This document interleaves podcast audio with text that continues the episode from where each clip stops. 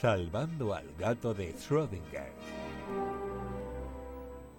Vale, buenas noches. Em, lo primero, bueno, yo voy a hablar un poco de un mix de todo tipo de juegos, tanto juegos de mesa como pueden ser cartas, como otros juegos que nos podamos inventar. Y quiero barajar pues los que estáis aquí conmigo en la mesa, si os gustan estos planes, si os gustan los juegos de mesa, os gustan los juegos de cartas, esos son vuestros planes de fin de semana. Siempre es un sí a esos planes. Un póker con colegas no está malote de vez en cuando, ¿eh? La verdad. Yo, Yo- creo- perdón. perdón. No, No, no, no, sí. Enrique, todo tuyo. Que nada, yo eso sí me gustan y tal, sobre todo los juegos de cartas, pero es verdad que me cuesta cogerle Ujú. tranquillo, a ver si me enganchas. Yo que creo que los juegos no hay edad para... Es que desde que eres pequeño ya empiezas a jugar, luego eres adolescente, sigues jugando, luego empiezas a crecer, eres adulto y sigues jugando. O sea, yo espero tener 70 años y seguir siendo tan competitiva y ganando el parchís. Totalmente. Vamos, en mi, como anécdota de mi familia hay un juego de cartas que llevamos jugando generaciones y generaciones y seguimos jugando y nunca para de todas las edades. Vamos, vamos aprendiendo no de acaba? chicos, no acabamos nunca. Pero bueno, eh, hay de todo tipo y hay, centrándonos primero en los juegos de mesa, hay pues a los que son así más de tablero, de intentar pues llegar a una meta, como puede ser el parchís o la oca, pueden ser aquellos como son más de estrategia, como el ajedrez, de comerse las piezas, hay de todo. ¿Desde hace cuántos años creéis que tenemos juegos de tablero de este estilo? Dos mil años. ¿2000 años? ¿Dicen por aquí? Yo Mucho digo que más. antes. Mucho más, por lo menos, por lo menos en los egipcios tienen ya uno, si no me equivoco, y creo que en Mesopotamia algo por ahí había, o sea que imagínate, compañero. También, esto es lo que sabemos, por supuesto. Hay, eh, de hecho lo tienen en la Biblioteca Británica, hay un juego que es el Juego Royal de Ur, que data al menos del 2800 antes de Cristo. Y de hecho han sacado pues tablillas en las que salía la información de cuáles eran las reglas y cuáles eran las reglas para apostar dinero jugando a ese juego y competir entre ellos, que ahora hablaremos también de la ludopatía en ese sentido.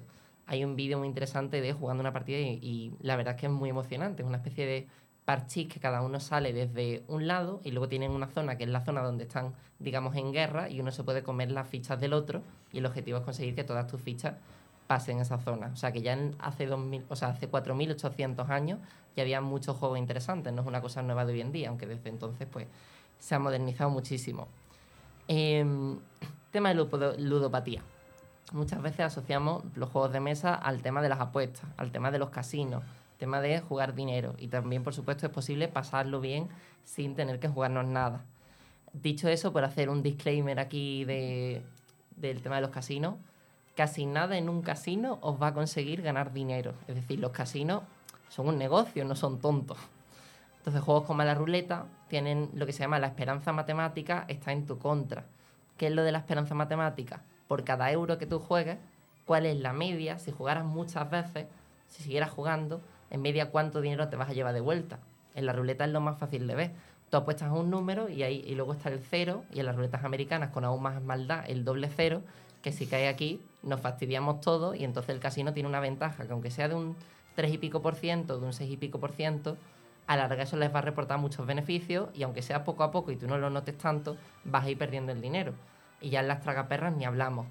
Es verdad que hay otros juegos como el blackjack o el póker, donde todavía es verdad que sí puede influir, sobre todo en el póker, si juegas contra otra gente, sí puede influir la habilidad, pero eso no quita que uno lo puede pasar estupendamente sin tener que jugar dinero.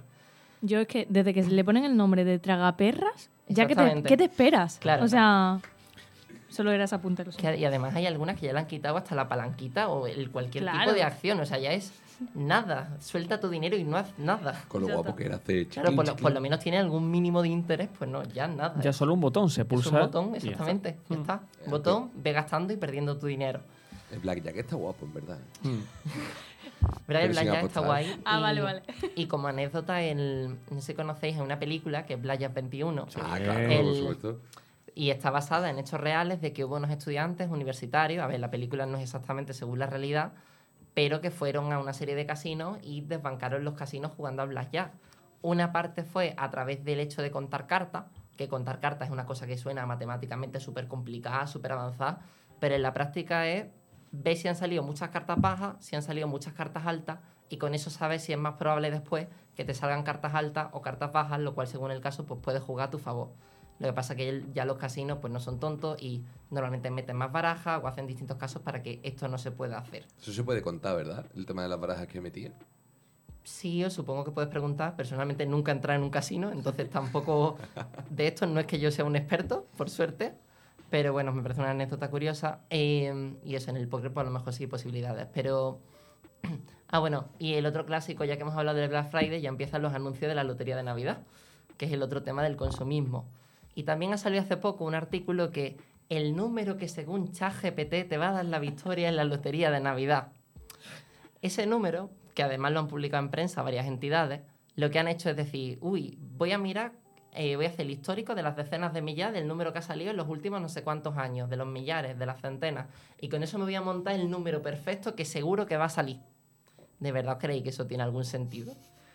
¿De verdad creéis que hay numeritos cuando rota el bombo que tienen más posibilidades que otros? O sea, yo no os voy a decir que no juguéis a la Lotería de Navidad. De hecho, hay, como anécdota, hay departamentos de estadística de universidades que juegan a la Lotería de Navidad. Así que cada vez que veáis lo de que los matemáticos recomiendan, también luego dentro hay mucho de la parte social y que al final, mientras no se abuse, pues tampoco es el fin del mundo. Y la lotería une. Y la lotería Sí, Une une. amigos, Es que una familia y tiene ese componente emocional. Aquí en. España somos mucho de eso. Y Exactamente. esa presión también de... Mm. mm, yo, por ejemplo, mi trabajo es que la compro porque pienso, si toca y soy el único del trabajo que no ha comprado el décimo... Eres me un meme, un meme constante. Exactamente. Que yo iba a decir que estoy totalmente en contra. A mí la lotería me parece eh, una tragaperra más, porque es tan improbable. Y es que yo no soy matemática, ¿vale? Y de hecho a mí los números no, yo soy de letra. Pero a mí eso de que tienes una probabilidad de 0,0 no sé qué que te toque, es que es como, ¿para qué? Voy a perder dinero. Estamos absolutamente de acuerdo, los dos, Claro, ¿eh? claro. Los dos. Pero esos chats, esos grupos de WhatsApp que nunca hablamos en todo el año y solo hablamos sí. para compartir el décimo. Pero eso es muy hipócrita también. Bueno, Bueno. bueno, Oye, a mí- Lo que pasa es que Isma tiene que mantener el discurso todavía de consumismo, consumismo, no. No, no, gracias, no. En la realidad yo no compro lotería ni nada por el estilo porque me parece absurdo. ¿Y lo bonito del anuncio? Todos los años Eh, esperando el ese anuncio es muy bonito y, y da ganas de llorar verlo, Manolo. pero, pero no. O sea, yo prefiero ganar. O sea, Ganar, competitiva en todo. todo. En la Hombre, pues lotería si gana- también. Pues para ganar hay que comprar. Ya. Pero es que es tan improbable. Si Voy a echar más a dinero. Y si de, todas maneras, decimos el gordo, pero una pedrea o lo metió sí suele tocar con cierta sí. Frecuencia. Bueno, a mí nunca me ha tocado nada. Sí, pero hay que bueno. decir que me tocó el gato negro una vez en Sevilla. Lo he echado. Rastreé con el gato negro. Dentro de lo que es la lotería, eh, de lo que son las loterías, la lotería de Navidad es en la que en media menos pierdes. Entre, creo que la del niño es la que está mejor en ese sentido de todas. Y lo que hay, o sea, que a lo mejor por cada euro que juegues recibes de vuelta 70 o 75 céntimos, mientras que en otras puede llegar al extremo de que pierdas la mitad en media de lo que juegas.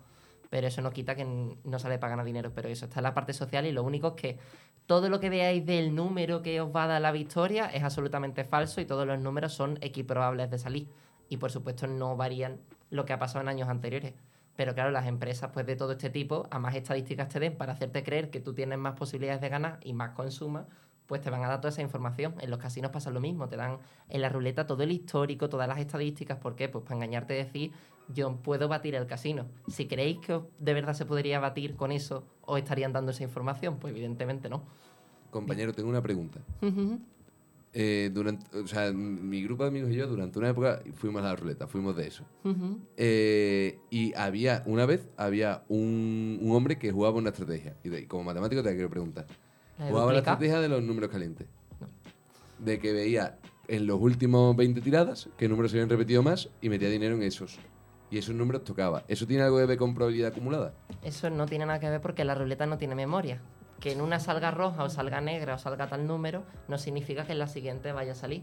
De hecho, hay gente, o sea, normalmente se dan esos dos extremos. La gente que dice, Buah, ha salido cuatro veces el rojo, ya va a salir otra vez el rojo.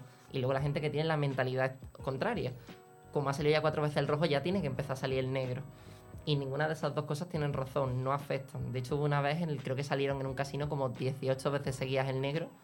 Y ahí perdieron mucho dinero mucha gente. Es como los tipo test, ¿no? Eh, Claro. si era la antes, ahora va a ser la B o la C. Bueno, puede ser dos veces la A, claro. Claro, claro. Y Eh, no, no, en, los tipos T los profesores no lo ponéis para que se No, repita, eso ¿eh? es verdad, Bueno, Bueno, tío, uno que puso una vez, eh, dijo, lo he puesto a posta, ¿eh? Comuni- Comunidad Autónoma de Andalucía, CAA. Y lo dijo que lo había puesto a posta, o sea que...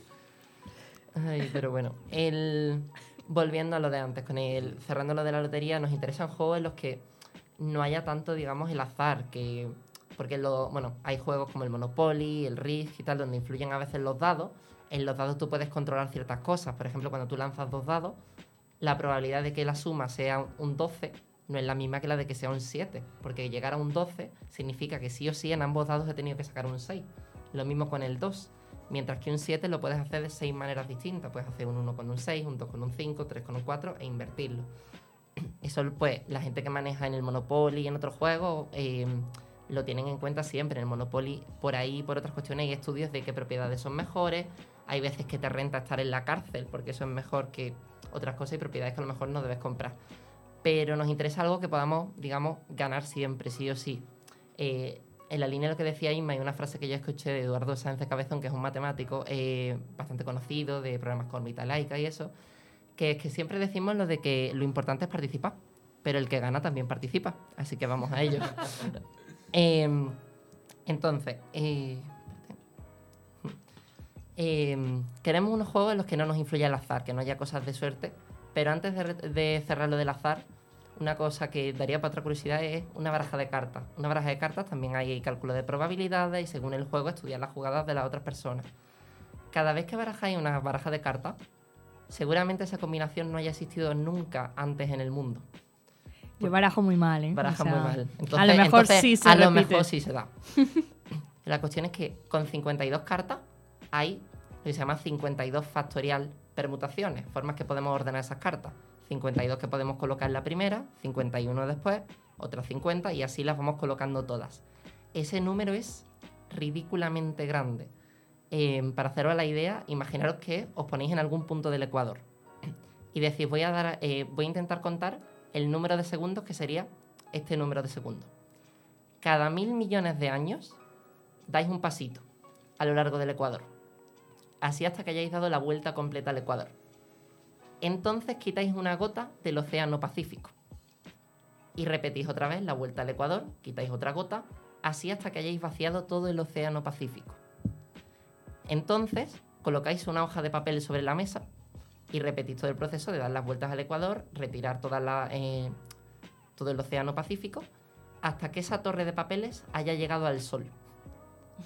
Y haciendo eso mil veces, entonces nos acercaremos a la cantidad de permutaciones que hay en una baraja de cartas. Entonces, Madre por eso de Dios. es un número increíblemente grande. Em, quería hacer un juego Sí, aquí. cero competitividad. cerrar, Cero competitividad. Que vais a jugar vosotros contra mí. Uy. Qué En guay. este juego no influye en absoluto el azar, que es a lo que quiero volver ahora. Que es que tenemos aquí una especie de collar, tenemos una cuerda, para los que estáis en casa, con 16 pinzas. Entonces, el objetivo del juego va a ser ser la persona que retire la última pinza. Vais a jugar vosotros cuatro contra mí. Podréis retirar una, dos o tres pinzas. Y luego yo procederé a decidir también si retiro una, dos o tres pinzas. ¿Quién empieza? ¿Tú o Empezáis nosotros? vosotros. Nosotros. ¿Lo hacemos así? Vale. Vale. O podéis poneros de acuerdo. ¿Empiezo? Y para darle emoción, quien retira la última pinza se lleva estos dos euros que he colocado sobre la mesa. Pero si hemos dicho no, no No ludopatía. ludopatía. Y ahora explicaremos porque Bueno, esto no es ludopatía. euros. Ah, vale, ok. Esto es recompensa. Yo voy a, para nuestros oyentes, voy a retirar tres, ¿vale? Esto- Retira tres, nos quedan 13. Y yo voy a coger una. Y entonces nos quedaríamos en 12. Yo quito dos y nos quedamos con 10. Y ahora cojo también otras dos. Y me quedo con 8.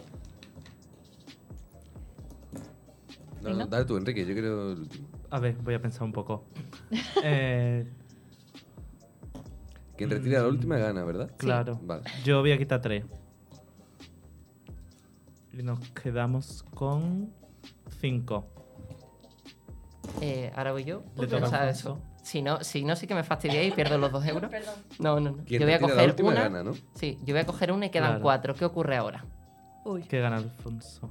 Pase lo que pase. Bueno, no, no sé. Pase lo Me que callo. pase, aunque yo sea tonto, al quedar cuatro, si quita una, yo quito tres. Si quita dos, Claro. yo quito dos. Y si quita tres, yo quito una. Ea. Exactamente. No puedo hacer nada. ¿Creéis que tenéis posibilidades de ganar? Sí, claro. ¿Sí? Yo creo que no. Un uno contra uno.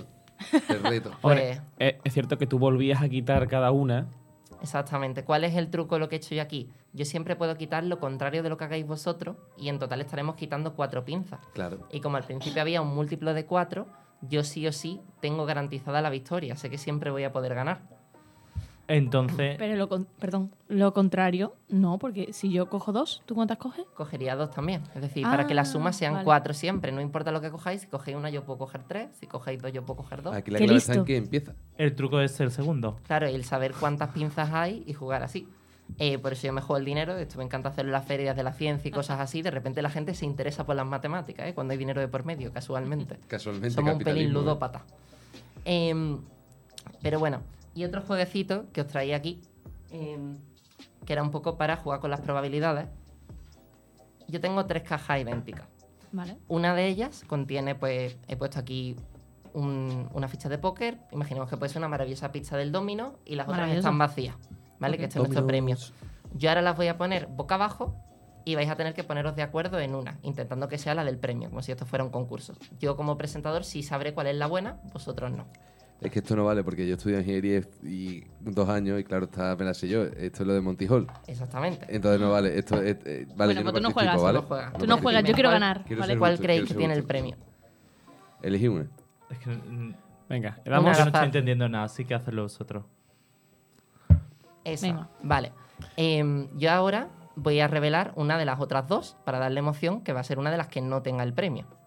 Y ahora os voy a preguntar si queréis cambiar. Yo soy de ideas fijas, pero si la mesa quiere cambiar, Yo también soy de idea fija. Venga, Venga, pues para adelante. pues, pa'lante. Nuestra caja de allá tú. Caja. Pues, irónicamente, jugando mal os ha salido bien. ¿Ves? ¡Va! Habéis Sí, tenido, pero habéis- hay que cambiarlo. Bueno, pero ¿y si no queremos? habéis tenido Porque mucha suerte. eh, si tú cambias, hay más probabilidades. Os Bueno, cuento a mí la probabilidad me da igual, he ganado. Habéis ganado, pero 21 Blackjack, os cuento sí por o qué sí. habéis tenido mucha suerte. Repite, repite. si de entrada- ¿por qué hemos ganado? Si de entrada uno, porque habéis cogido la que tiene la ficha.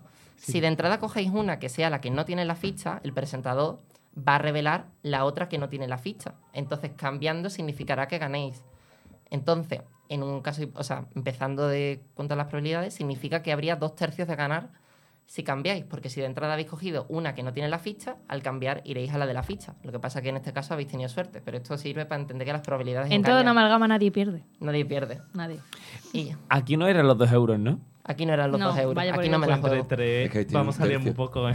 O sea, ya- un tercio de probabilidad de ganar y habéis ganado. Es que, es que, Sí, sí, sí, que- habéis Es que tenido yo tengo suerte. mucha suerte Sí, sí, en sí. la vida. ¿eh? Ay, A veces la cuidado. suerte Mira, es mejor que la El, el otro día fui a un McDonald's, eh, tenía que pagué con un billete de 50, tenían que darme eh, 39 y pico y me dieron 58. ¿Y no dijiste nada? Obviamente no dije nada. O sea, yo hay que ganar siempre. hombre. Es el McDonald's, por favor. Bueno, también es verdad, es McDonald's. Sí, ah, es McDonald's. Y con el sobrante compró ¿Y un décimo cuál- para la lotería de Navidad. Vale, lo haré. Pero, En pero Dominos no haría eso. luego te voy a decir que con lo que me dio de más le compré a un indigente comida. Ah, muy Ah, bien. sea, muy entonces bien. y No. lo reinvertí en el McDonald's. o Pero sea que- ¿de, dónde, de Entonces- dónde, dónde compraste la comida? De Domino, ¿verdad? No, no. Ay. Ay. De Domino's hay que comprar siempre. Pero ese día no había uno cerca. Es que hay Vale, contarlo vale. todo. Eh. Pero bueno, para cerrar os quería comentar lo que os he hecho del juego de las pinzas. Eh, hay muchos juegos de este tipo. Estos son lo que se llaman los juegos finitos, en los cuales hay, bueno, hay una rama de las matemáticas que estudia todo esto, que es la teoría de juegos. ¿Cuál es la gracia? Aquí tenemos, pues, juegan entre dos personas y siempre hay una cantidad finita de posibilidades, no hay infinitas cosas que yo pueda hacer, como pasa en el mundo real. Y lo que queremos es que esos juegos sí o sí en algún momento acaben, que no estemos aquí de por vida jugando, porque los juegos están bien, pero durante cierto tiempo. Entonces hay un teorema, que es el teorema de Fermelo, un, teorema como un resultado en las matemáticas, que nos dice que siempre sí o sí va a haber uno de los dos jugadores, sea el primero o sea el segundo, que va a poder ganar independientemente de lo que haga el otro. Es decir, siempre va a poder forzar la victoria o al menos el empate si puede haber empate en ese juego. Técnicamente eso aplicaría a juegos como el ajedrez o como el Go. ¿Qué ocurre? Que ahí hay una cantidad tan abismal de posibilidades de partida, una cantidad de partidas más grande que átomos en todo el universo observable, que aquello es inanalizable. Y por suerte pues tenemos Go para rato y muchos otros juegos con los que entretenernos los fines de semana y las tardes.